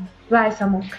E tem um outro detalhe aqui. O, queria até mandar um abraço para o Gustavo. O Gustavo é um ex-aluno meu. Ele, eu lembro quando ele começou aqui já no projeto experimental, trabalhando com mídia, e hoje é mídia da Loduca, em São Paulo. Já foi convidado por nós e em breve estará participando aqui com a gente no Social Media Cast. Ele opinou aqui quanto a isso. Ele falou que cada vez mais as pessoas clicam e compartilham os posts patrocinados. Cada vez mais os próprios usuários ajudam os mídias a segmentar e invadir muito mais a vida deles. Quer dizer, quando a gente pega um post e acha legal, e se a gente compartilha isso, a gente não só espalha a informação, como sinaliza para o Facebook que a gente está gostando daquele conteúdo. E ele vai continuar colocando mais informações que tem aquela, aquele, aquele, aquele conceito, aquela, aquela linha, né? Então a gente Mas acaba participando, né? É, mas eu acho, Samuca, que assim, é mais fácil a ferramenta se adaptar do que a galera debandar. Eu acho que é um processo natural. Se, se o próprio Facebook começa a perceber que esse tipo de publicidade está sendo. É que agora a galera curte, a galera compartilha, a galera faz isso, exatamente isso que você falou agora. E o próprio usuário ajuda a propagar essa mensagem patrocinada. Se a partir de um determinado momento essa mensagem patrocinada começar a ter problema e começar a tirar o usuário da rede, eu acho que a rede vai se modificar. Então eu acho que assim, é, do mesmo jeito que algo que está dando certo você investe mais, algo que está dando errado você corta. Então, ele está ganhando dinheiro com isso porque agora está dando certo, porque ainda não encheu o saco. Mas se começar a perder o usuário, se, se a galera começar a denunciar, você pode denunciar os ads que tá lá do lado no- na barra direita, você pode pedir para não ver mais. Você fala por que, que você não quer ver mais, se é porque está repetindo muito, se é porque é chato, se está te seguindo, se é abusivo. Entendeu? Então, assim, é muito mais fácil se tiver uma comoção geral de todo mundo, ah, a partir de agora todos vamos, todos nós vamos odiar o post patrocinado. Ah, O Facebook vai lá e tesoura e arruma um jeito de ganhar dinheiro com outra forma. Vamos pra Então, assim, rua. eu acho, não é- eu acho que assim, a ferramenta vai se adaptar, entendeu? Então, eu acho que assim, se perder o usuário, a ferramenta vai se adaptar. O Twitter passou por isso, a gente fala mais de um monte de vezes aqui do Twitter que ele teve que se modificar muito para conseguir voltar a crescer, que ele perdeu muito espaço com a vinda do Facebook, que mesmo assim ele conseguiu pegar um outro nicho e tudo mais. Então, assim, eu acho que assim, é mais fácil a ferramenta se adaptar do que ela perder muito usuário por algum, algum erro ou alguma é, tentativa de coisa que alguma coisa que ela está fazendo que não está dando certo. Social Media. Temo, e depois de con- bate-papo que a gente teve com o Vitor Guerra falando sobre o Reclame Aqui, parece que tem novidades e é aqui na cidade, na capital da tecnologia, é isso? É, isso mesmo. Achei bem legal aqui. São Carlos é, tem um, um polo de startups aqui que é muito massa, assim. A galera troca bastante ideia tal. Tem, tem reuniões físicas num café aqui de happy hour, justamente para você procurar investidor. É, assim, é muito bacana a cidade universitária por causa disso, né? Sempre tem esse tipo de inovação. E eles lançaram, lembra que no, no, no Reclame Aqui estava com o projeto de lançar. Eu até questionei o Vitor Guerra para ele dar uma olhada se era algo parecido ou não. Mas uma startup aqui de São Carlos lançou o próprio o Reclame Aqui Cidades, né? Chama Cidadeira, é cidadeira.com. Você vai lá, faz o seu cadastro e reclama do que está acontecendo no teu bairro, na tua rua ou no teu caminho para o trabalho e tudo mais. E a galera pode protestar. Daí tem os, ele separa pelos temas mais protestados e daí eh, serve como um reclame aqui mesmo. É mais para citar aí que é uma ideia muito simples e que vamos ver se funciona, né? Por enquanto, no placar aqui em São Carlos temos 146 problemas e o problema mais protestado é o buraco no asfalto na rua Alfredo Lopes. Mas achei bem bacana aí a, a, iniciativa do pessoal e vale, vale a citação. É, só comentar também, aqui no Rio a gente tem o Panela na Pressão, tem uma organização que se chama Meu Rio, que é muito em prol do, do, dos movimentos da cidade, todo tipo de movimento, não só físico, mas também cultural, educacional, enfim. E o Na Pressão é assim: você vai lá e coloca o seu problema, e você coloca quem você quer que seja cornetado com relação àquele problema. Então, se eu vou reclamar de um buraco, eu vou colocar também. Eles têm uma lista de quem de que políticos, vereadores, prefeitura, blá blá blá, que órgão vai ser cornetado. Então, cada vez que você clica lá em pressionar, esse cara recebe um tweet, recebe um e-mail, recebe uma cornetada e eles ainda te dão o telefone do gabinete para você, se quiser ligar também e dar mais uma cornetada. E então, a segurança? Oi? e a segurança da informação? Pois é, não, mas você não coloca seus dados, é só um, um, um corneto. Não, não, não são os dados, são só o telefone. Não, o telefone do gabinete da, da, da, da Câmara, isso aí é interesse público. Tá em qualquer não, lugar, é interesse é, público. É, é só entrar lá e pegar, assim, não é o seu telefone, é o telefone do, da, do gabinete do vereador, que você votou, tem direito de ter. Mas assim, acho que é justo. É justo, vai. Enfim, não é tão bonito assim como o de vocês, é muito mais pentelho, é muito mais pra encher o saco, mas é mais uma iniciativa dessas de iniciativa popular. Legal. Em São José a gente tá precisando melhorar muito isso também. Mas não tem ainda não tem. Mas essa startup, se eu não me engano, você pode clicar, criar uma. uma ou já deve ter Você cria para a cidade que você quiser, é. É. Então isso pode. A, a, o poder de propagação desse vai ser grande, viu? Social Media Cast. Temo, o Facebook agora está com o Trend Topics, está copiando o Twitter. Então, Samuel, é o que eu falei, né? A gente comentou na, na, discussão passada aí de que a ferramenta vai se adaptando, não às vezes se adaptando, como roubando ideinhas alheias, né? O Facebook gosta de fazer isso, né? Quando ele não pode comprar a rede social alheia, ele tenta dar uma roubadinha na ideia, né? O, o tio essa, Mark. então. Tá? O tio Mark tá, tá, tá dando uma roubadinha aí na, na, na ideia e parece que vai começar a rolar aí trend topics no Facebook. Assim, exatamente, exatamente igual na mesma ideia do Trend Topics do Twitter, não muda nada. E você vai lá poder dividir por país mundial, país, região. Deve ter uma, um, uma segmentação até melhor do que o Trend Topics do Twitter, né, por causa do banco de dados do Facebook, né? Mas, assim, é aquela cópia, né, pura e simples que uma ferramenta quando dá certo num lugar, vamos fazer em outro, porque daí a gente pode tentar ganhar mais público, né? Basicamente é isso. E eu já vou emendar aqui, antes do Samuel chamar, mais uma mudança no Facebook, é essa para a parte mobile e para páginas. Essa é bem interessante. É, agora, né, não agora, mas o Facebook vai colocar é, a opção, se você tem uma página de endereço local, vai ter mais funcionalidades na, no, na parte mobile de sua página para os usuários. Uma das coisas que é a propaganda que ele faz, que é para restaurante, que você vai poder reservar sua mesa pela página no Facebook Uau. do restaurante. Olha que bacana. É assim, o Facebook ele tenta roubar um pouco o Foursquare, né? Tentando com check-in, tentando usar o Facebook para local físico. Ele ainda não consegue, ele toma uma surra do Foursquare nesse quesito.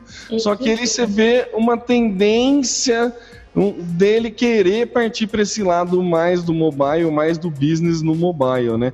Então achei bem interessante essa questão de você poder reservar a sua mesa através do. Eu não sei como é que funciona, como é que vai funcionar, mas provavelmente vai ser algo parecido com poltrona de, de ônibus, de avião, né? alguma coisa. Deve ser um sisteminha é, nesse esquema. E acho que a grande mudança é isso. Vai ter uma outra mudança também para só para quem usa iOS, que você vai começar. É, como é que é que ele fala? Listar na TV e os, e os filmes, né? Você consegue ver release. É, é, uma tentativa de segunda tela do Facebook, assim, a respeito de filmes. Sabe quando você clica nos filmes que você curtiu e tudo mais?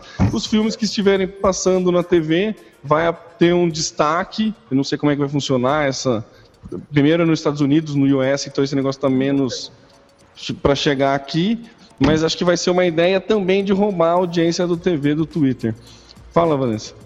Não, você tocou desse assunto, e aí, como vocês são muito mais antenados que nós, eu gostaria de saber como está essa questão da, da interatividade com o Smart TV da Samsung, que eu acho que é só a Samsung que já trouxe para cá, ou ainda não está rolando, já tem aplicativo? Como é que tá, tá isso? O, o, o mais famoso dos aplicativos para Smart TV é a Netflix, né? Que eu acho que é o que tem que mais pegou assim de aplicativo. Eu vi, eu tenho uma Samsung, inclusive eu tenho, eu uso o Netflix, né? Não sou assinante, eu roubo a senha da, da minha irmã, mas é, assim funciona. Eu, eu nunca, eu já entrei no Facebook pela TV para testar. Lógico que quando chega o brinquedo novo você quer ver tudo, né? Mas o único que eu achei usabilidade, funciona, mesmo, mesmo funcionalidade, fun funciona. Ah, é meio ruim navegar pelo controle remoto, né? É o Mas você consegue, é. Você consegue, assim. Se eu tivesse ainda um Android com, com Samsung, ele consegue comunicar, né? Mas uhum. como eu não tenho, eu fico lá preso no controle remoto, então não fica muito fácil não de navegar. O Netflix funciona legal. O Netflix me surpreendeu até, funciona bem bacana, é super rápido, não trava. A qualidade né? Não é aquela que nem quando você baixa, quando você pega o Blu-ray, mas é bacana, né? Dá para assistir legal, tem bastante coisa. Tá funcionando. Tá, tá, funcionando. Aqui tá funcionando. Vocês já brincaram? Alguém aí já brincou com uma Smart TV? Teve a, a graça da foi do de quem que foi com o Pinguim que de vender TV junto? Netflix. Netflix. Netflix. Então, ah, mas era qual TV? Vocês lembram? Porque depois rolou a promoção. Você comprava a TV e daí ganhava seis meses de Netflix, né? Era Philips? Era, acho que era Philips, não era Samsung, não. Então, quer dizer, a Philips também está entrando nessa brincadeira aí. Então, você imagina, né? A gente está orientando o pessoal a utilizar as redes sociais. Imagina o trabalho que a gente tem daqui para frente. É, só vai aumentar. Hum, essa interatividade me espanta. Mas é bem, é bem bacana. Não, é bem legal. E é um, não, tem, não tem saída. Acho que o futuro, o presente já é isso, imagina o futuro, né? é, eu adoro, né? Apesar de estar um pouco distante no tempo, tá vendo? Já até mexeram e eu só ainda tô na teoria. Imagina como regulamentar tudo isso. Mas enfim. É. Solta aí, né? Esse é o grande problema. Solta aí na mão do usuário, vamos ver qual é a cagada que ele é capaz de fazer, aí a gente regulamenta. É. Vamos ver como que ele se ferra depois do é. regulamento. A gente regula em cima da bosta que ele. Vamos ver o que ele, que ele vai fazer de errado e a gente fala pra ele. Não Mas pode. Não pode. Social Media Cast. Alaina, quer dizer que o pessoal da CIA não gosta da Preta Gil? É, ou não gosta da Preta Gil, ou não gosta do próprio emprego, tá os dois. Ou os dois, né? É, é possível. Gente, o que que foi aquilo? Já foi parado não salvo, inclusive, né? Porque foi de uma bizarrice astronômica. A CEA publicou um post, eu vou te mandar então, não sei se ainda tá lá no post original, mas a gente foi um link de onde está a imagem real. É, a CIA publicou um post do lançamento de uma coleção com garota propaganda sendo a Preta Gil. Só que alguém fez uma coisa muito estranha na, na foto e realmente ficou muito bizarra. E aí virou chacota, né? Como sempre. Então, assim, o ombro dela tá um em cima, outro embaixo. Se você olha pra mão direita, assim, parece que ela tem três dedos. Meu, eu juro por Deus, na hora que falaram assim, ó, CIA faz uma postagem e sacaneia a Preta Gil. Eu olhei pra mulher e falei, mas por que sacanear a Preta Gil? Eu não reconheci. Não achei Pois que é. era. Nossa, não procurar reconheci.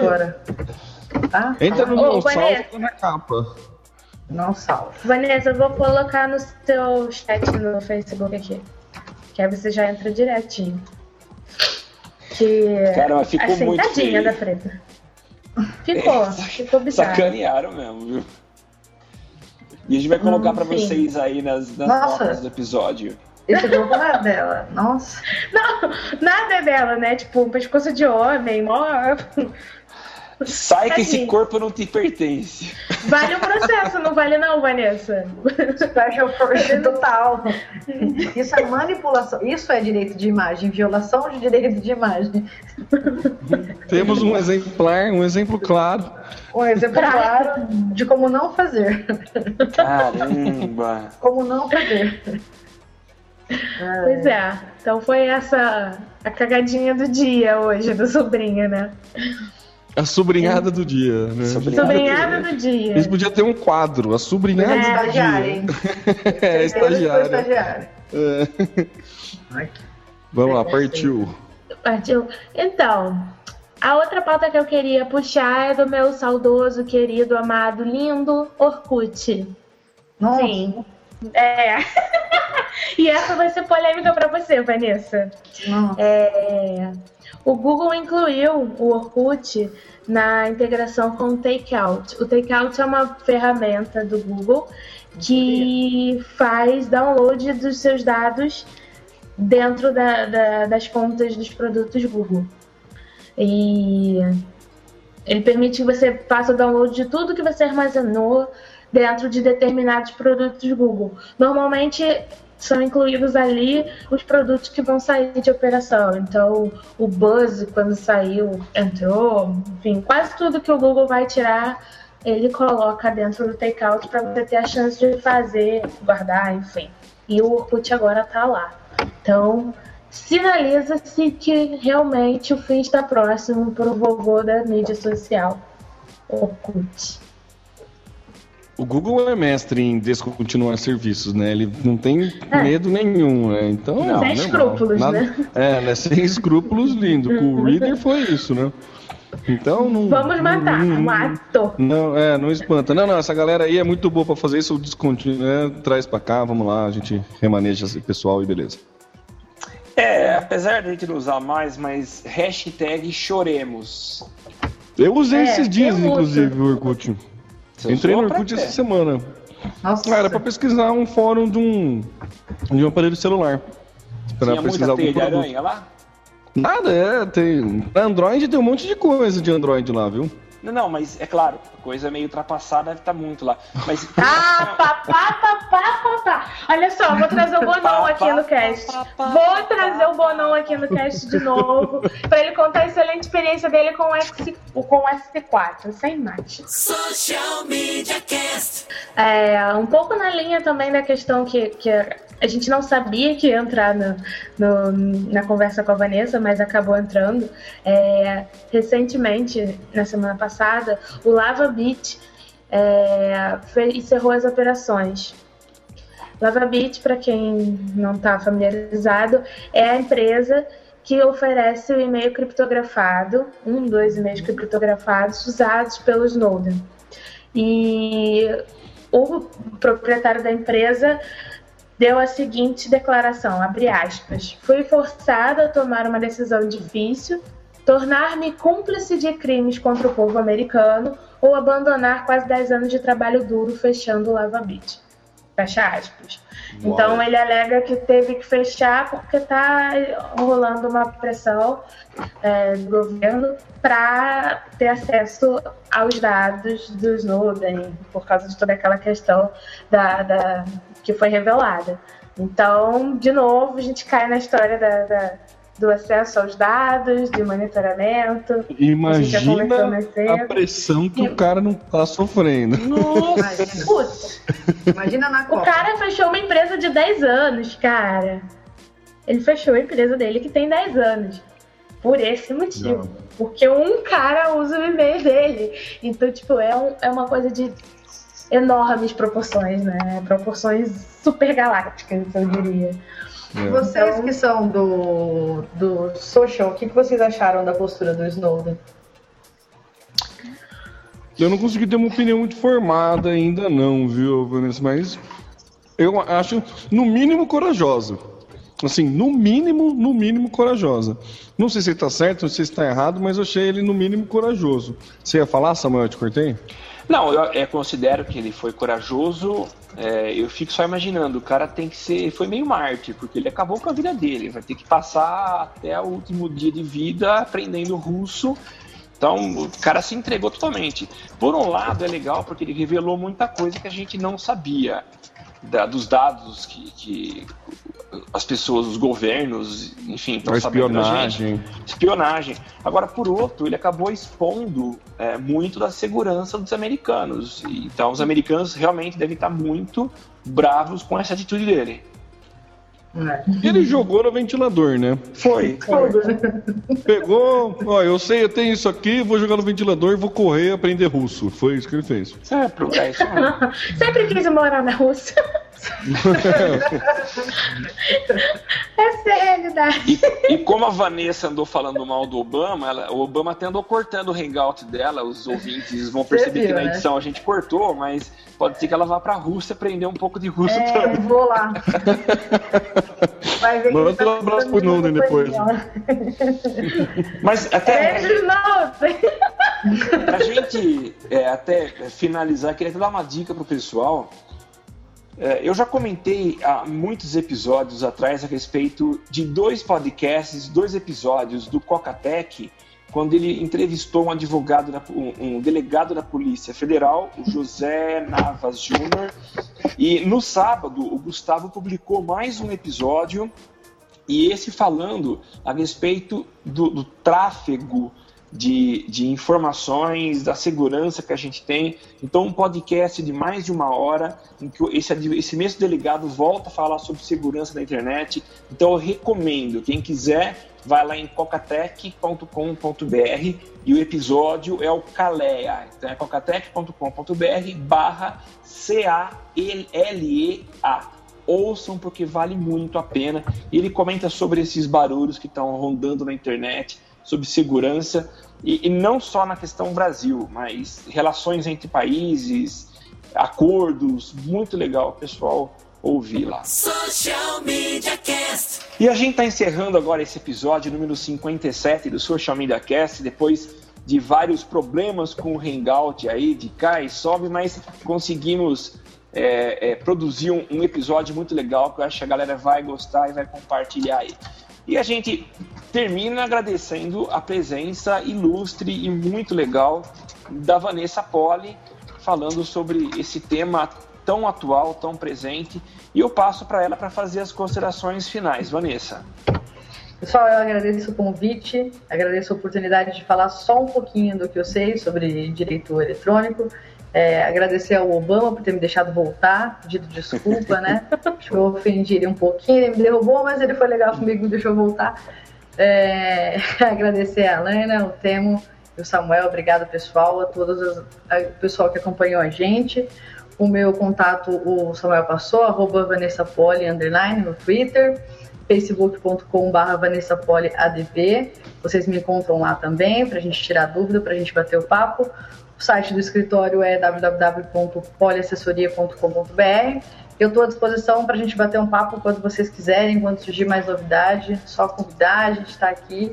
A gente bate um papo sobre esses temas tão polêmicos e tão bacana, que eu gosto tanto, que é a parte do direito eletrônico e crimes, cybercrimes. Muito legal. Muito obrigada. Maravilha. Maravilha, e, e, a gente sabe que você vai voltar, porque esse tema está cada vez mais surgindo novidades aí, então em breve teremos de novo Vanessa, tá? Um grande abraço, pessoal. Obrigado mesmo. Muito bom. Maravilha. Bom, a gente está encerrando. Eu sou Samuel Gatti, falando aqui diretamente de São Carlos, a capital da tecnologia. O meu, a, o meu Twitter é o arroba tá no meu site, facebook.com barra tá no meu site, e eu passo para a Laina Paisan. Ei, gente, então, como vocês sabem, eu sou a Helena Paisan, falando loucamente, diretamente do Rio de Janeiro, no facebook.com.br Paisan, no circule.me barra Paisan e no arroba Helena Paisan no Twitter, mas não é só. Hoje eu quero mandar um beijo especial para um ouvinte que fez a nossa tarde muito melhor, com elogios lindos, incríveis, maravilhosos, é o Giovanni Arseno. É, ele tem uma página muito legal, inclusive, que é a histórica, é facebook.com.br históricas imagens. Então, se quiserem curtir, dá uma olhada pelo menos. Um beijo pro Giovanni, que encheu o nosso ego dizendo que nós somos o podcast favorito dele. Meu também, Giovanni. A gente tem alguns. O meu também. E então, já somos três. Então, É, da eu minha queria mandar mãe, um beijo. Da sua mãe, não. Desculpa, né? Então, eu só queria mandar esse beijo pra ele, agradecer o carinho. E é isso. Até semana que vem. Temo. É isso aí, galera. Muito obrigado. Mas encerramos aqui o 57, hein? A hora que chegar no 60 eu não vou saber falar, então vou ficar falando até os próximos dois, depois eu paro. Eu sou o Temo Mori, o arroba Temo Mori no Twitter, facebook.com.br Temo Mori. Temo Mori na vida real. Estamos aí. Até a próxima. Muito obrigado. Maravilha. Beijo! Tchau, tchau, tchau. Valeu! Falou, galera.